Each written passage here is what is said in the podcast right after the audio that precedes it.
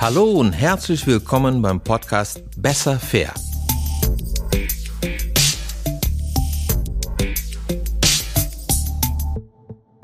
Mein Name ist Marcelo Crescenti und ich arbeite für Fairtrade Deutschland und dieser Verein wäre kaum so groß geworden, wie er heute ist, ohne den Mann, der mir hier im Studio gegenüber sitzt. Willkommen, Dieter Overath. Hallo. Dieses Jahr feiert Fairtrade Deutschland bekanntlich das 30-jährige Bestehen und Dieter hat ebenfalls sein Dienstjubiläum bei Fairtrade gefeiert, auch 30 Jahre. Aber Mr. Fairtrade, wie er auch mal genannt wird, geht in Rente. Und deswegen gleich die erste Frage an dich, Dieter. Wie geht's dir dabei? Also ich befinde mich in einem großen Verdrängungsprozess, dass der Wehmut, weil viele Dinge dann das letzte Mal sind, wo ich dran teilnehme, nicht dominiert. Und ich sage, der Wehmut wird dann Anfang Juli, wenn ich äh, Zeit habe, dann früh genug kommen. Also insofern gebe ich mich diesem Gefühl nicht hin. Alles klar. Das äh, heißt Verdrängung praktisch, aber wir positive Verdrängung. Positive Verdrängung. Du sagst es. Alles klar. Gut. Also dein Leben, deine Karriere bei Fairtrade, die war natürlich sehr bewegt, ne? Und ähm, du hast so viel erlebt und wir haben deswegen fünf Momente aus deinem Leben, genau fünf herausgepickt, die dich geprägt haben, aber die auch natürlich Fairtrade geprägt haben. Sollen wir direkt damit starten? Ja versetzen wir uns zurück ins Jahr 92, da wurde Fairtrade ja ähm, gegründet. Und Dieter, ich habe hier eine, eine Tasse vor mir mit Fairtrade Kaffee. Das ist selbstverständlich geworden, dass Fairtrade Kaffee im Supermarkt ist. Aber 92 war es noch nicht. Das war, glaube ich, ein harter Kampf, um den ersten Fairtrade Kaffee in den Supermarkt zu kriegen. Und 93 hast du einen Anruf bekommen. Vielleicht kannst du einfach erklären, was war das für ein Anruf und inwiefern hat dich das geprägt? Ja, also den Anruf habe ich auch nicht auf dem Smartphone bekommen und es gab auch keine E-Mails und Social Media. Soll heißen, wir haben mit der ersten Aktion, wo die UnterstützerInnen von Fairtrade in Geschäfte, so auch Rewe-Märkte gegangen sind, schon auch gezeigt, die Fairtrade-Idee äh, geht auch auf die Straße und sie hat Unterstützung. Und das hat scheinbar bei der Rewe Spuren hinterlassen und es gab eine Vorstandssitzung, wo Herr Reichel, seinerzeit Vorsitzende, teilgenommen hat, an die sich viele Revianer auch nicht mehr erinnern äh, können, weil es so lange her ist. Und der Pressesprecher der Rewe, Herr Schmuck, das weiß ich noch wie heute, hat dann ist äh, hat sich rausgeschlichen aus der Vorstandssitzung und hat mich äh, persönlich angerufen und gesagt: Wir haben es. Die Rewe listet Fairtrade Kaffee Bundes weit. Und das äh, hat mir einen Luftsprung beschert, weil damit die Idee von der Theorie dann endlich auch ein Stück näher an die Praxis rankam, wenn eine bundesweite Kette so einen Kaffee ins Regal stellt. Der hieß Pedro, den gibt's heute nicht mehr. Das war insofern wichtig, weil damit wirklich bundesweit und die Rewe ist ja nur kein kleiner Händler, da der erste Kaffee reinkam und wir bewiesen haben, von der Nische eben äh, auch in, in die normalen Geschäfte äh, reinzukommen. Es geht. Und schon damals war die Idee, Mindestpreise und Prämie für ähm, Aktivitäten, Gemeinschaftsprojekte vor Ort.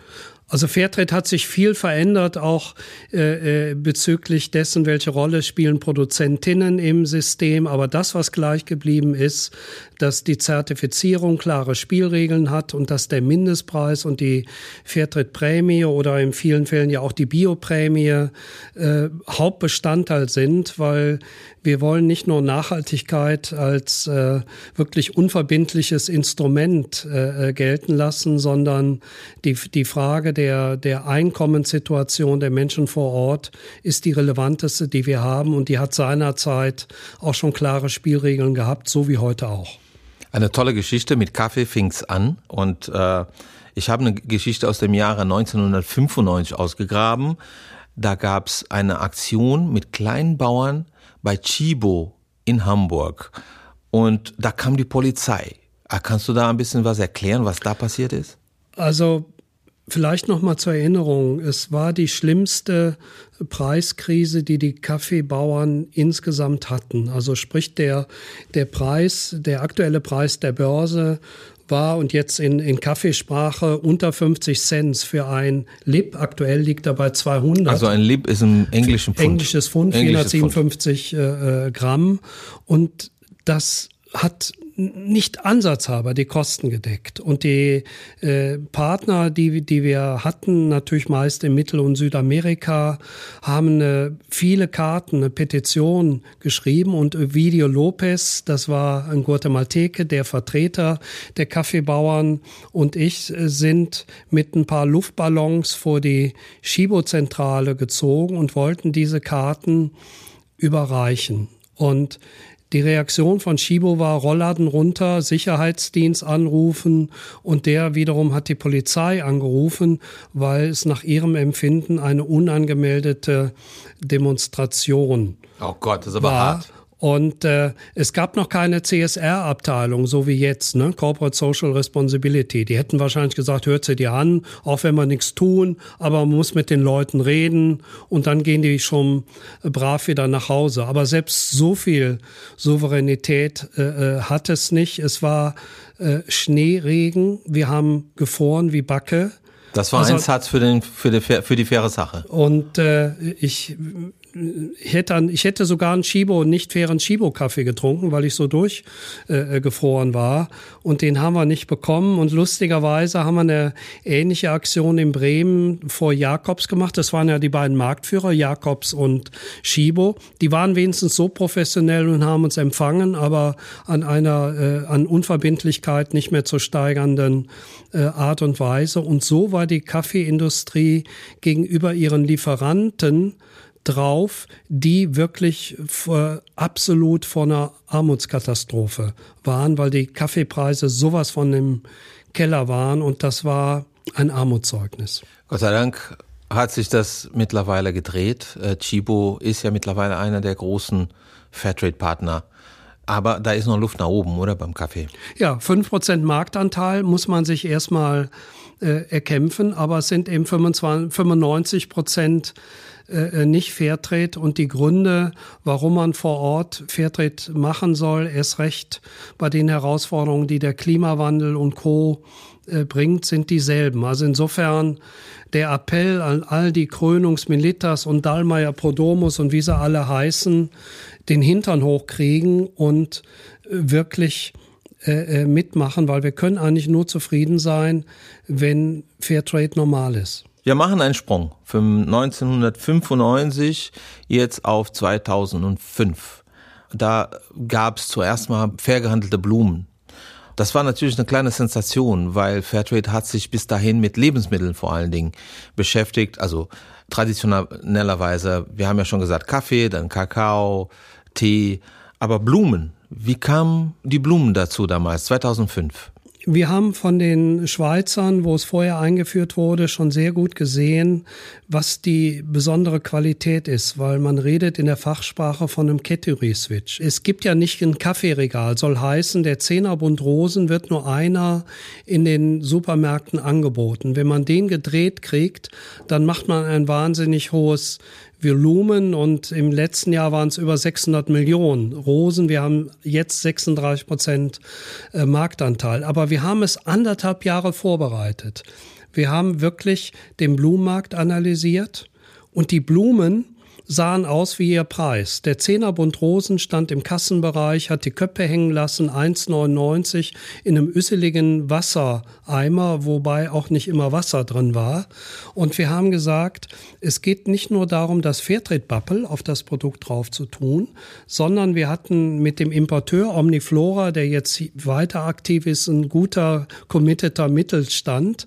Äh, was müssen wir machen, um an der Präsentation was zu tun. Wir haben gemeinsam ein Display entwickelt. Omniflora hat ein frische Konzept entwickelt. Es geht nicht über die Blumenbörse in Holland wie fast alle Blumen, die importiert werden, sondern direkt geerntet und äh, quasi äh, dann in die Läden. Und die Rewe hat als erste Handelskette ein Mindesthaltbarkeitsdatum gegeben, weil der Sprung von 1,99 auf 3,49, alle Argumente hießen, so ein Eckpreis, den knackt man nicht. Und deswegen fanden wir es toll, sowohl mit der Rewe als auch mit Omniflora und den Plantagen in äh, Kenia ein Konzept zu entwickeln, wo auch das Aussehen, die Haltbarkeit, die Vermarktung, die Präsentation sehr wertig war. Und deswegen ist, ob, obwohl die Blumeneinkäufer der Rewe Angst hatten, äh, geht uns hier der, der Markt flöten, war die besondere Überraschung, dass auch zu diesem höheren Preis sogar noch mehr Rosen abgesetzt wurde, weil die Konsumentinnen sich so von dem Produkt haben ansprechen lassen, dass es äh, wirklich auch für die Rewe gut tolle äh, Absätze gab. Und das war spätestens das war der Beweis, dass wir auch Mainstream können und dass wir vielleicht auch mal eine Preismarke knacken können. Also insofern waren die Blumen und das die Blumenpflückerinnen, es ist ja größtenteils Frauenarbeit vor Ort, endlich feste Arbeitsverträge bekommen, Mutterschutz und eben sich artikulieren können, also sprich ihre Arbeitnehmerinnenrechte in Anspruch äh, nehmen. Also insofern haben wir eine kleine Revolution in Kenia auf den Blumenplantagen gemacht und wir haben eine kleine Revolution hier in der Blumenvermarktung angezettelt und das war ein Meisterstück für Fairtrade. Also das, das, äh, der Category Switch, den du gesagt hast, ist, dass man eine ganze Kategorie, eine ganze äh, Produktkategorie völlig gewandelt hat. Da gab es aber den Switch genauso in Kenia und anderswo im Ursprung. Ja, also wir haben es ja immer mit einer Ausredenpyramide zu tun. Und Fairtrade muss eine erst. Ausredenpyramide. Davon und Fairtrade hat erstmal die Aufgabe, eine Ausredenreduktion zu erzielen, indem viele Argumente man hinterfragen soll. Und wir bewiesen haben, dass gute ArbeiterInnen auf einer Blumenplantage eigentlich auch was Tolles sind. Äh, weniger Fluktuation, Lust an der Arbeit. Und sowas kommt doch nur, und das kennen wir doch hier auch, wenn die Arbeitsbedingungen besser sind, wenn die Einkommenssituation äh, sich verbessert. Und auch wenn wir stark in der Sozialflanke sind, wenn wir systematisch an den Umweltkriterien arbeiten. Der Einsatz von Pflanzenschutzmitteln ist ein Fakt in, in diesen Monokulturen und wir haben den äh, ähm, Plantagen vorgeschrieben, systematisch zu reduzieren. Und wie sieht's aus mit der CO2-Bilanz? Weil die werden ja hierher geflogen. Auch hier brauchen wir uns überhaupt nicht zu verstecken, weil durch unabhängige äh, Umweltinstitute auch bewiesen wurde, dass die, die äh, Hauptemissionen entstehen im Anbau, in der Produktion und nicht im Transport. Soll heißen, der Anbau in Gewächshäusern mit all den Energien, die dafür eingesetzt werden, verursacht mehr CO2 wie unter afrikanischer Sonne und dann eben hierhin transportiert. Und ein Punkt, wo wir auch sehr stolz drauf sind, und das wurde vor Ort auch als unmöglich angesehen, dass wirklich die vorbildlichen Farmen geschlossene Wasserkreisläufe hinbekommen. Das heißt, das Wasser wird gefiltert und dann wieder zugeführt und nicht in Flüsse oder Seen abgegeben, was wirklich auch in Ostafrika ein großes Problem war. Also insofern hat Fairtrade ist hier in vielen Themenbereichen in eine Vorbild Funktion gekommen. Und das ist wenigstens ein gleich guter Fortschritt als hier jetzt wie aktuell 36 Prozent Marktanteil. Absolut. Und dazu hat jede Menge Mut gehört, auch äh, seitens von Fairtrade, aber auch von Rewe und von den Partnern, ne, die darauf gesetzt haben. Ähm, ja, das war 2005, das waren Blumen. Nur ein Jahr später, 2006, kam der erste Discounter, wurde der erste Discounter äh, zum Fairtrade-Partner, das war Lidl. Dieter, ich, du weißt ja, ich war ja äh, lange Journalist und habe das Mäusen spielen äh, dürfen bei einer Mitgliederversammlung von Fairtrade, wo es hoch herging. Das war eine sehr, sehr polemische Entscheidung damals und du hast ziemlich viel Prügel dafür bekommen. Erzähl doch mal, wie war die Lage vor 15, 16 Jahren, als Lidl beigetreten ist, also äh, angefangen hat mit Eigenmarken, mit Fairtrade-Siegel und wie ist sie jetzt? Also ich würde mal zwei Blickwinkel nehmen und ich fange mit dem an, der uns am wichtigsten ist und dafür machen wir äh, den Job. die Kakaobäuerinnen in der Elfenbeinküste oder Ghana, denen ist es ziemlich egal, wo ihr Kakao verkauft wird. Hauptsache, sie können zu Fairtrade-Bedingungen den Kakao kaufen. Und ich war bei einer Produzentenversammlung, wo gerade die äh, Kooperativen aus der Elfenbeinküste uns, die Geschäftsführer aus äh, Holland, Schweiz, äh, Deutschland und Co. herzitiert haben und gesagt haben, wir haben uns mit viel Aufwand zertifizieren lassen. Wir bringen die Standards in die Kooperative mit rein und wir setzen ein, zwei oder drei Prozent unserer Ernte nur nach Fairtrade-Bedingungen um. Was macht ihr da in Europa? Und, und das war ein Hinweis, dass die mengenrelevanten Akteure, die Kakao kaufen und verarbeiten, wir bekommen müssen, um endlich den Prozentsatz zu erhöhen dessen, was nach Fairtrade-Bedingungen vor Ort abgesetzt werden kann. Und der Discount hat hier in Deutschland äh, 43, 44 Prozent Marktanteil. 92 Prozent gehen einmal die Woche zu einem Discounter. Und deswegen ist es für uns wichtig, alle relevanten Akteure zu klaren Spielregeln, weil es hat weder gegenüber Lidl noch irgendeiner anderen Firma so nach dem Motto, ihr kriegt Prozente beim Mindestpreis, damit ihr mitmacht, 0,0. Auch für Lidl die zwischendurch sagten, das ist aber ein sehr einseitiger Vertrag, habe ich gesagt, ja. Und die Einseitigkeit ist zum Vorteil der Menschen äh, äh, vor Ort. Das heißt, das heißt gleiche Spielregel für alle. Ja. Also ob Discount oder Vollsortimente oder Biomarkt oder was auch immer, die müssen alle, alle die Spielregeln von Fairtrade einfach einhalten. Ja, und äh, also insofern, äh, dieser Vertrag ist ja nicht über Nacht geschlossen worden. Also ich weiß gar nicht, ob es jetzt zehn Monate oder äh, elf Monate waren, wo Gespräche stattgefunden haben, sag mal, vertrauensbildende Maßnahmen, weil auch für Lidl, äh, der ja nur ein großer Konzern ist, ist Fairtrade überhaupt professionell genug, um in solche Mengengerüste äh, äh, reinzugehen. Was können die in Sachen Öffentlichkeitsarbeit, äh, wenn wir Partner sind und, und, und. Also insofern war es so ein gegenseitiges Beschnuppern und für uns natürlich auch, dass wir kein Alibi sein wollten für eine Imageverbesserung eines Discounters.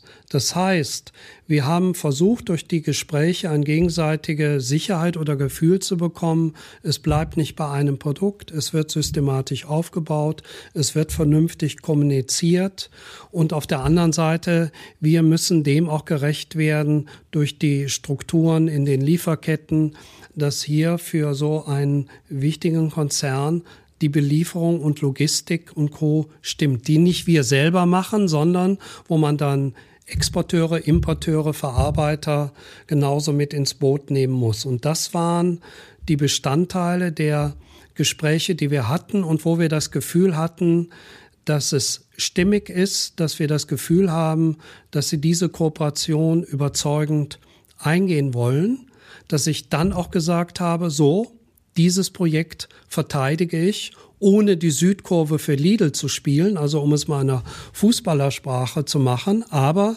mit Blick auf unsere Partner im globalen Süden, dass die endlich mehr absetzen können. Und da muss man an so Player wie Lidl ran. Und es war, was auch ein Durchbruch war, die erste Eigenmarke im Handel.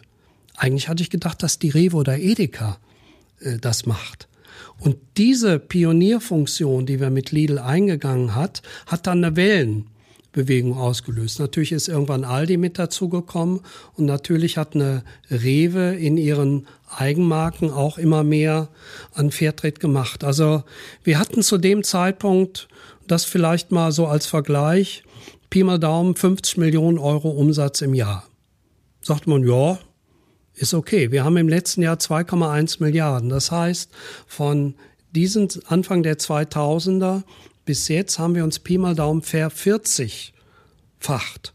Und das waren diese Meilensteine Blumen, um zu beweisen im Mainstream, äh, äh, Lidl, um auch in den Massenmarkt beim Discount reinzukommen und dass die auch Produkte oder Sortimente genommen haben wie Kaffee oder Bananen, die relevante Absätze generieren. Und das war für uns der nächste Durchbruch.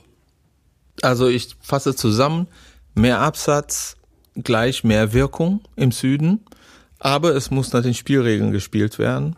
Und du hast ja schon gesagt, also dass die die Produzenten und Produzentinnen im Süden natürlich eine eine enorme Rolle spielen bei Fairtrade. Ne? Also die fordern dann auch und sie sind Teil des des Systems und die entscheiden ja mit. Ich glaube, das Einzigartige ist, dass wir eine gemeinsame Plattform sind zwischen dem, wie ist die Situation vor Ort, was muss, was muss sich wie vor Ort verbessern, mit dem, dass wir Experten auch sind für den Markt.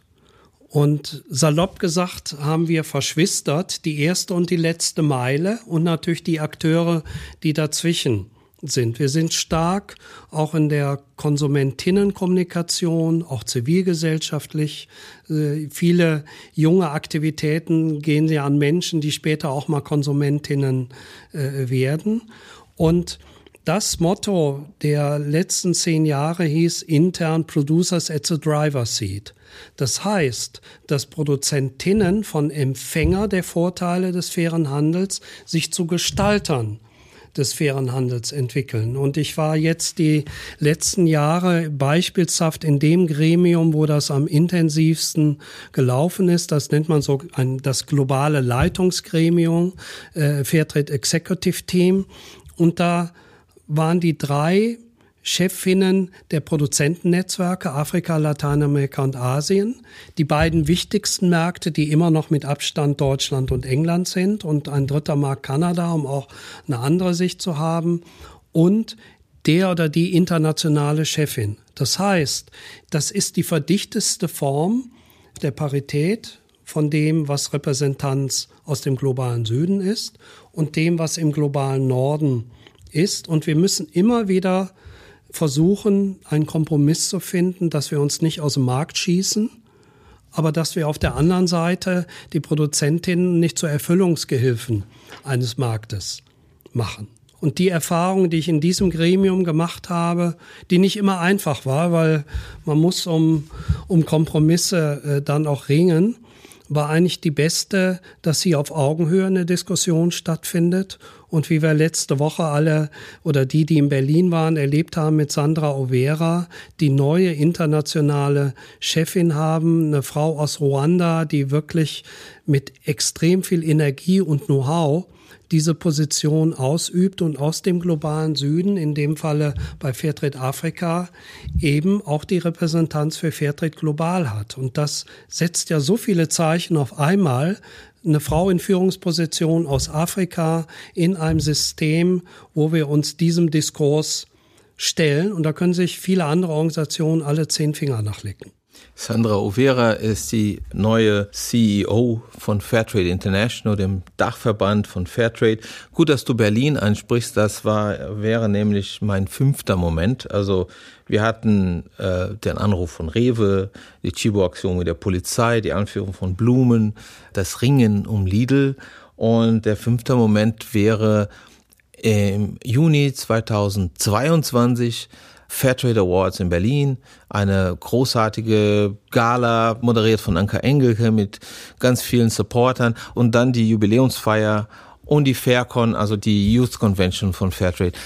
Und was mir aufgefallen ist dort, ist die Bandbreite von Menschen, die da waren. Es waren von Kindern, die sich in Schulprojekten engagieren, über Einkäufer von Rewe und Lidl, über Ministerialbeamten, also Politik war da, über prominente Aktivisten. Was waren denn deine Gefühle, als du das alles so gesehen hast? Also wenn ich vor der Antwort einen, sechsten Punkt bekommen hätte, hätte ich äh, vor elf Jahren die Ernennung der ersten Fairtrade Town Saarbrücken und die Oberbürgermeisterin. Komm, hau raus, wir wollen nicht so sein. Äh, die, die Oberbürgermeisterin, die seinerzeit da war, war ja auch zu Gast. Das heißt, wir bringen was auf die Straße, in die Schule, über 800 Schulen. Äh, jetzt kommen wir an 800 Fairtrade Towns. Ich habe gestern die RWTH Aachen, die Elite-Uni für Ingenieure mit 55.000 Studentinnen, die ja auch an Lösungen arbeiten, als Fairtrade-Uni ausgezeichnet.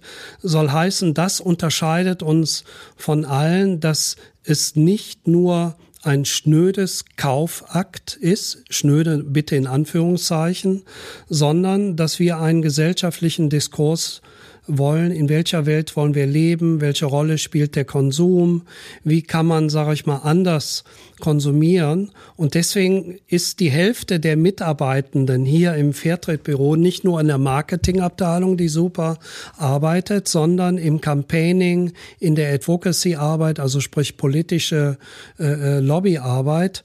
Und äh, Berlin war ein, wie ein Brennglas dessen, was wir, sag ich mal, an Widerhall und auch an Impulsen erzeugen.